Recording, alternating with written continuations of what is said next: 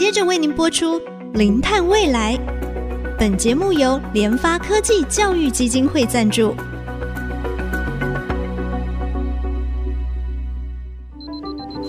前瞻能源新方向，以科学与科技迈向近零碳排，智慧永续，与您一同开创零碳未来。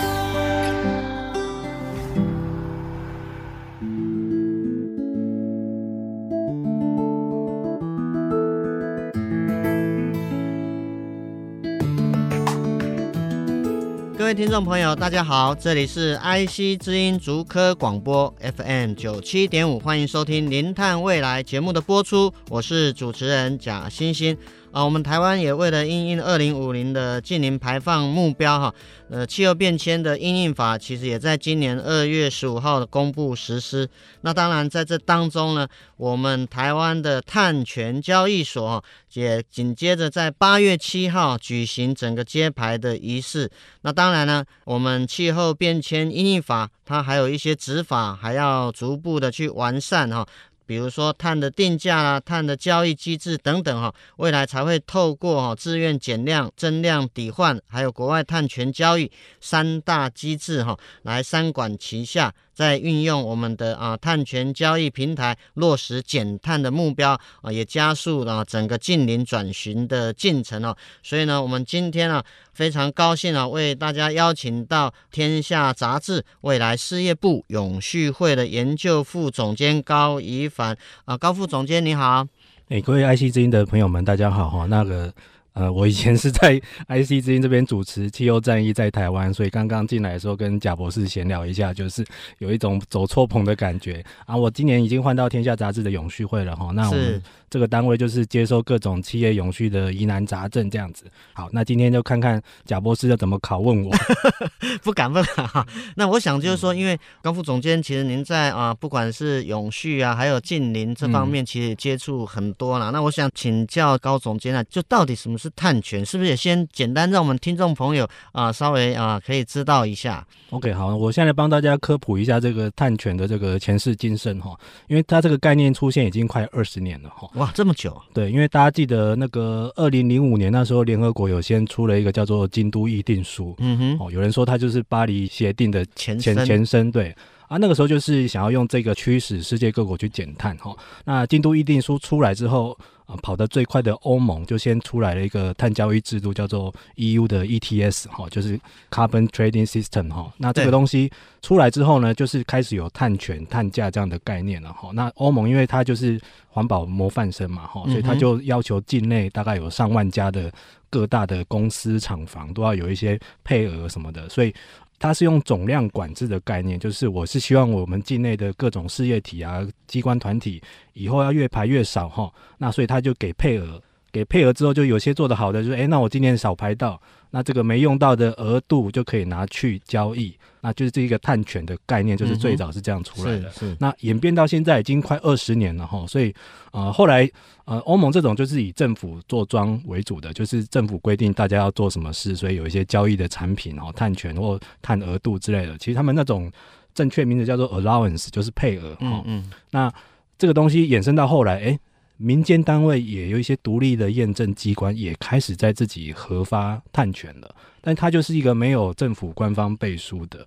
那这样交杂起来的话，到了去年为止哈，呃，到了二零二二年，大概全世界这种自愿碳交易市场，自愿性的哈，就是不是被政府强迫的这种，全球已经算起来有大概二十亿美金的产值了。哇，天哪！对，但是那个都还不算官方的哦。是是。官方的话，收入全世界跟碳定价相关的收入，不管是被课税还是用欧盟的交易之下产生的，就已经大概有到去年也是九百五十亿美金的一个市场了。所以现在是大家看一下公家的跟私人的民间的交起来。这已经是一个接近一千亿美元的一个市场，还蛮庞大的。是因为我们这个节目的宗旨其实很重要，就是啊，要来啊，从这个解决地球发烧的一个议题。那我们知道，解决地球发烧最重要就要减少温室气体的排放。嗯。那所以现在就变成啊，像我们以前啊，这个啊排放污染物啊，你就要要付空污费啊等等。但是现在呢，我们说啊，我们啊一些人类的工业的活动啊，排放这个温室气体，造成地球发烧的后遗症。那现在其实我们就变成是需要有一个强制的一个方式，让大家能够自愿性啊来减少温室气体的排放，那就变成我们就说排碳啊，排碳有价，就是它变成是一个有价的一个概念嘛，嗯、基本上是类似是这样子嘛。对，其实它就是整个核心原则就是碳定价了哈。是，因为我们既然要让呃，我们就说除碳而后快哈，就是我们 逼不得已让二氧化碳越来越少，我们就要让它有个价位。然后因为人的本性就是我希望少缴钱。对对。啊，其实现在观念已经有一些改变了。以前都是比较类似用政府管制，强、嗯、迫大家，我规定你，诶，那个 IC 之音今年要排多少碳，明年要越来越少。到了后来，大家觉得用这种呃比较约束型的方式，棍子的方式，会有一些它的极限。所以现在后来想说，诶，能不能丢一点胡萝卜？所以后来资源性碳市场就是有点这样长出来的。是、嗯，大家记不记得去年有个新闻，就是台湾的竹科跟那个新竹县政府，他想要广征。啊、呃，全民吼，只要换电动机车，政府坐庄给你一些碳权，然后可以让企业去收买之后，或许可以抵消它的环评。那以前在碳管制，其实这个是管一些大公司的，或者是有一些设厂需求，他要做环评才需要的。那个人跟这个没什么关系，但是他为了鼓励，好，那我。我民众换电动机车，理论上有一点减碳的贡献。嗯，那我政府帮你算出一个值，那给你一点少少的，其实那个钱也不会太多了，几千块而已。但是用这样鼓励的方式，然后也让企业可以解套，因为他要去设一个大厂，他可能增加很多的排放量，他真的抵不掉。嗯，他就跟呃私人单位或者是老百姓一个一个去买他的，其实这个应该叫碳信用额度，就叫 credit 哦，因为它不是总量管制下来的。嗯嗯，那可不可以用这种比较类似？啊、有胡萝卜比较新力的方式，吸引更多人加入这个减碳的游戏里面。是这个概念，其实就是希望能够让大家更自发啊、主动的啊，来去减少温室气体的排放，是一种自愿性，而且透过一些奖励的一个方式啊。另外，因为我们今年八月台湾也有了这个碳权交易所，那它的设计概念到底是怎么来的？呃，其实台湾的这个碳权交易所算在世界各国也在亚洲哈也算是快的，因为大概只有新加坡快嘛是、欸，新加坡比我们快一点这样子。只是说台湾这个制度，呃，我必须很老实的说，有点先天不良了哈。因为我们像欧盟，它是先用总量管制，嗯哼，它是先有一个起码这个大企业都是我必然这个碳权交易里面的一个玩家了哈。啊啊啊！所以有大买家。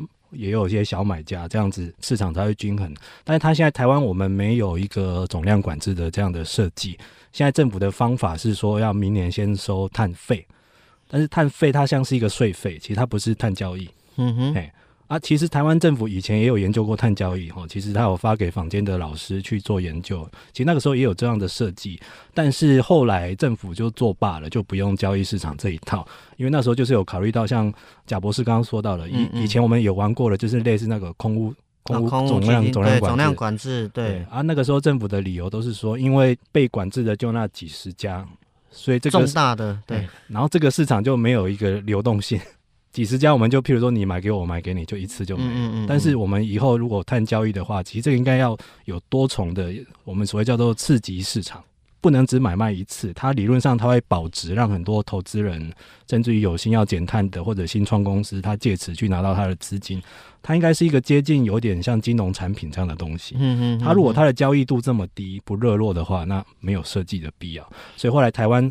好吧，我们只收碳费。那这个碳费现在也收的不多，大概两百多家哈。那个年排碳量要两万五千吨以上的大企业才需要缴这个费用。嗯哼嗯哼。那也就几百家，那这个钱也要专款专用。对，所以我们现在呃没有一个总量管制，那我们就开始做碳交易市场。那现在就有点。好像颠倒了，应该是先先把这个 sector 它的这个总量先把它定出来。就是我们在走一条没有人走过的路，我 我必须要这么说。所以现在很多专家也在观望，说我们这个会怎么发展。那甚至于有可能大家会怀疑说，那这样我们是不是只能类似像在做批发市场，我们去买国外的一些碳权，因为碳交易它是有国际可以买卖交易的哦。嗯嗯嗯。那我们是不是会批国外的碳权来买给国内有需要的？譬如说，台湾有一些厂商，他在苹果供应链里面，苹果他要求，哎，你这个要给我减多少碳？对，对，那我买一个苹果他认证、国际认可的好碳权，我来抵掉。但是我是在台湾用台湾的交易所帮我买到国际的碳权，是。但这样也有个问题，台湾厂商可以自己去国际买啊，啊、为什么还要需要你本土的交易所来帮我买？嗯嗯，嗯，那本土的交易所一定要创造他自己独有的产品才行，那我们现在自己独有的产品是未来这种自愿性的碳权市场呢，还是会有一些政府官方认可的这种碳交易的东西出来？我们还在观望中。是是，那我想我们啊节目先进行到这边休息一下哈，稍后再回到我们零碳未来节目的现场。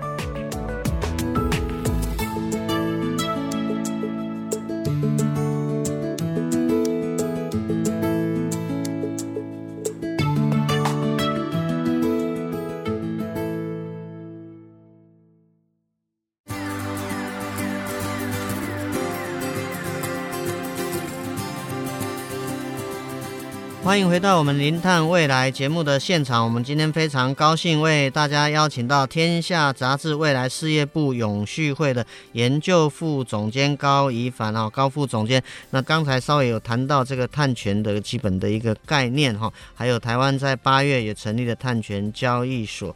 那再请高副总监呢，帮我们的听众朋友稍微简单的介绍一下。呃，我们台湾设计这个碳权交易所，应该不是这个啊凭空是想出来的嘛哈？那在国际上面到底有哪一些这样的一个碳权交易？它大致的一个情形是怎么样？那有没有一些地方是值得我们台湾来借鉴、来参考的？嗯，其实现在全世界应该参考的都是以欧盟为主那一套，因为它毕竟还是全世界最久的嘛。从零五年到现在也快二十年了，只是欧盟这几年之后，它的一些碳市场它有经历一些起起伏伏了哈。因为老实说，它中间那几年，尤其是金融海啸的时候，就是。曾经碳价有崩跌过这样子 啊，最近大家对碳权很热，是因为可能看这个欧盟这个 ETS 哦，它今年三月正式突破一百美金，那个就是每一吨碳的价格一百美金。对，不过最近又稍微回落一下，大概大概到八九十欧元，但是这个就是已经定在那边，就这么高了。嗯，那它我没记错，应该是金融海啸那几年哦，因为那时候。经济很差，然后企业的排放量也相对低了一些哈，所以那时候有很多啊烂头寸、烂配额，就是企业既然生产量变少了，它的配额就用不完，所以那时候市场上配额大增，所以它曾经有几年它的碳价是变成水饺股这样子，就是个位数的价格这样子，但是后来又慢慢的又一路往上哦，尤其这几年已经势不可挡了。然后后来包括像是美国啊、中国都已经陆续有启动自己国内的一些碳交易了，不过它的。大家的规则不一样，但是通常都是先管大不管小，先抓大放小。啊、对，像中国啊、美国通常都是抓一些大电厂、嗯、大工厂、嗯，嘿，大排放、大的排放源呐、啊。对，然后用总量管制的概念，然后软硬兼施哈，就是有一些税费的减免或者是优惠什么的。所以现在变成 Tier Two 的，就是包括像亚洲国家，甚至是一些所谓的开发中国家。嗯哼，嗯，像我前几年跟着我的前东家台达，那时候有去参加那个联合国气候会议哦。去年在非洲开，大家很高兴哎，因为非洲国家也要搞自己的碳市场，而且已经他们有放话，他们有一个产值目标，我没记错，应该是二零三零年要创造三十亿还三百亿美金的一个市场交易量这样。嗯嗯。但是现在变成说，大家好像有点觉得碳权期货可居，然后都要拿来大拍卖，自己设交易所。最近连东南亚国家都要开自己的碳交易所，但现在大家想的可能没有想得太清楚，就是说。我如果不是用一个总量管制的概念，我先对一些大企业管制的要先收好，或者是有一些交易的诱因，我不是一下子把所有的什么自然碳汇，还什么我人民的减碳行为，骑脚踏车换电动车都变成碳权拿来乱卖这样子。大家现在想的好像是后半段，嗯，所以变成说好像现在以后每个国家都有自己的交易所，那大家想一下，那以后我们交易难度会不会增加很多？就譬如说我要去泰国买一个森林的碳权，我要先过他那一关，然后引进到台湾来。就变成有点像进出口贸易这样的东西，就环节会越来越多。然后第二个大问题是会有很腐烂的问题，像去年已经开始发生了，就开始有越来越多的媒体哈，尤其英国的《卫报》是踢得最大力的，就是他有去踢爆有些独立验证单位它的核发的碳权认证太腐烂。第一个腐烂是说它的减碳绩效被高估，哎，像他有去抓就是呃 Verra 这个验证单位哈，他。之前抓的他的几十个专案里面，高估了快二十倍减碳绩效哦，那这样人家就会觉得，那我这花钱买的也是冤大头，嗯，所以后来现在变成有一波企业就是不敢再去买这些独立机关，就是不是政府官方认可，官方认证的，是。那其实那些独立机关也都在先进国家，也都是有头有脸的一些专家成立的。你看，连他们都有这样的问题，那以后如果是更多所谓的呃开发中国家、非洲自己要核发碳权。大家想那个对对，这个问题会不会越大？是。对，然后包括现在台湾厂商很害怕，就是那个欧盟那个 C ban 嘛，哈，欧盟的碳关税，欧盟也已经说了，就是不能去用那些很粗烂浮发的那些碳权，就想要抵掉它西边的费用。欧盟已经正式说这是不可能的事情。嗯嗯嗯。所以如果台湾的厂商这边有需求，是想要用碳权去抵碳关税。哎，抱歉，此路不通。这样，嗯嗯嗯，看起来就是说，现在好像一头热啊，在碳权的一个交易上面。那当然，整个啊市场上的机制，还有在整个啊总量管制的这个限额开始，其实都是非常的一个混乱嘛。对我们台湾来讲，有没有可以引以为戒的地方啊？对，其实刚讲到前面那些国家，它面临到的问题，就是未来台湾可能会遇到，我们也可以引以为戒哦。像譬如说跑得最久的欧盟。第一个，它曾经价格有崩过了哈，那也遇到景气的那个谷底了哈，对，对，那就是这种东西以后我们政府有没有一个准备啊？然后第二个就是呃一些验证的问题，就是如果以后它这个碳权它的公信力不足，那这个东西就很像一个产品的一个丑闻这样子，以后只要有一宗就够了，大家就不敢买了哈。比如说啊、嗯嗯嗯呃，我们现在如果有单位要发起，我这个如果我个人啊、呃、去做捷运哦，取代我的自己开私家车出游的这个行为哦，可以认多少碳？这个万一有被踢爆说啊，你这个有认证有问题是假的，或者是被高估，这只要一个问题就会造成整个市场买气的缩手。像、嗯、像那个世界银行每年都会出那个世界碳定价的报告，它里面也有去算这个自愿碳市场哦，我们叫 VCM 哈。嗯嗯嗯。去年都突然开始就是它没有再往上走了哦。我们刚刚不是说去年大概成长到二十亿美美金的规模嘛哈。哎，去年就不增反减，然后到了今年上半年又更是了，包括卫报踢爆的那几件这样。今年整个买气继续往下走，所以现在很多验证机关跟倡议团体都在把规则不断的加严哈，像很多那个碳市场的基本原则啦，然后就是以后这些都要是可以科学追踪的、有透明度的，然后是有外加性的哈，然后不要重复计算的哈。所以有外加性是说啊，这个森林本来在这边好好的。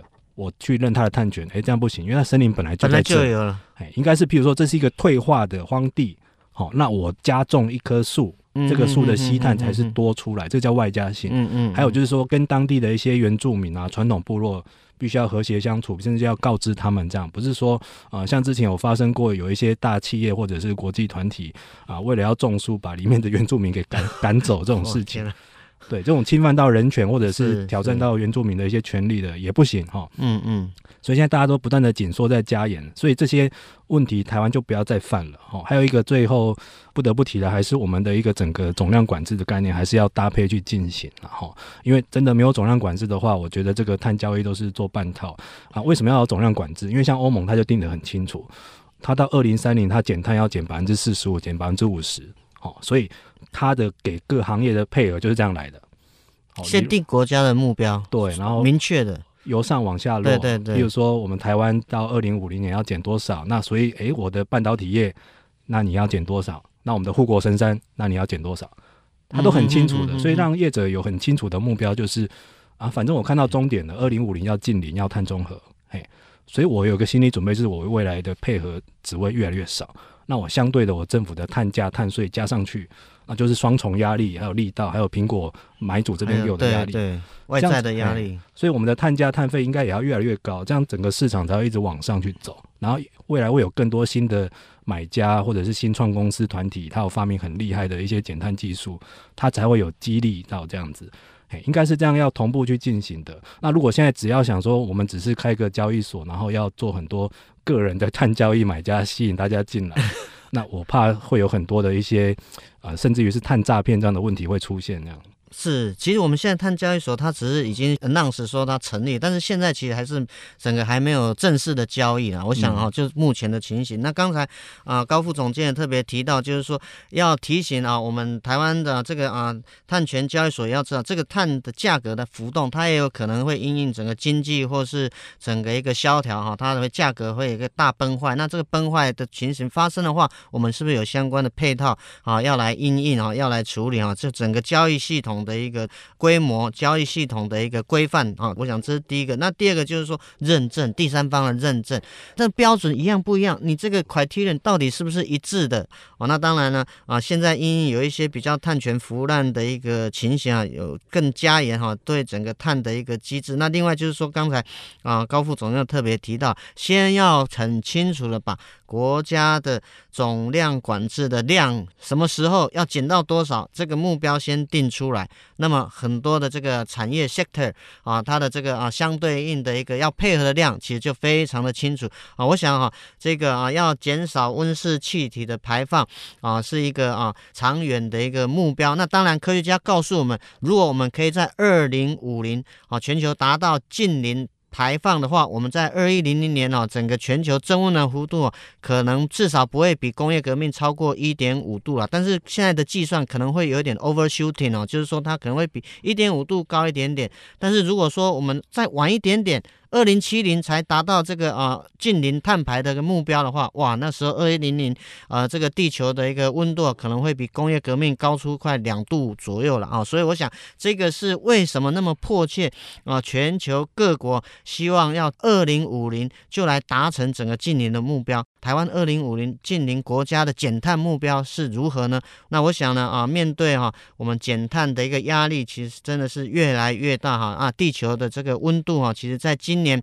一月到九月也已经啊超过了这个工业革命的大概一点三、一点四度左右了哦。那所以哈，其实这个地球增温的速度啊，已经有超过科学家的预期哦。所以减碳哈真的是势在必行，而且不能再等了哈。今天再次非常高兴哈，邀请到《天下杂志》未来事业部永续会的研究副总监啊高怡凡高副总监，今天跟我们来谈谈啊整个碳权的交易。我想我们的节目。就进行到这边，再次谢谢我们的来宾啊！我们节目呢，除了在 IC 之音官网 AOD 可以随选随听，也同步在 Apple Podcast、Google Podcast 以及 KKBox 上线。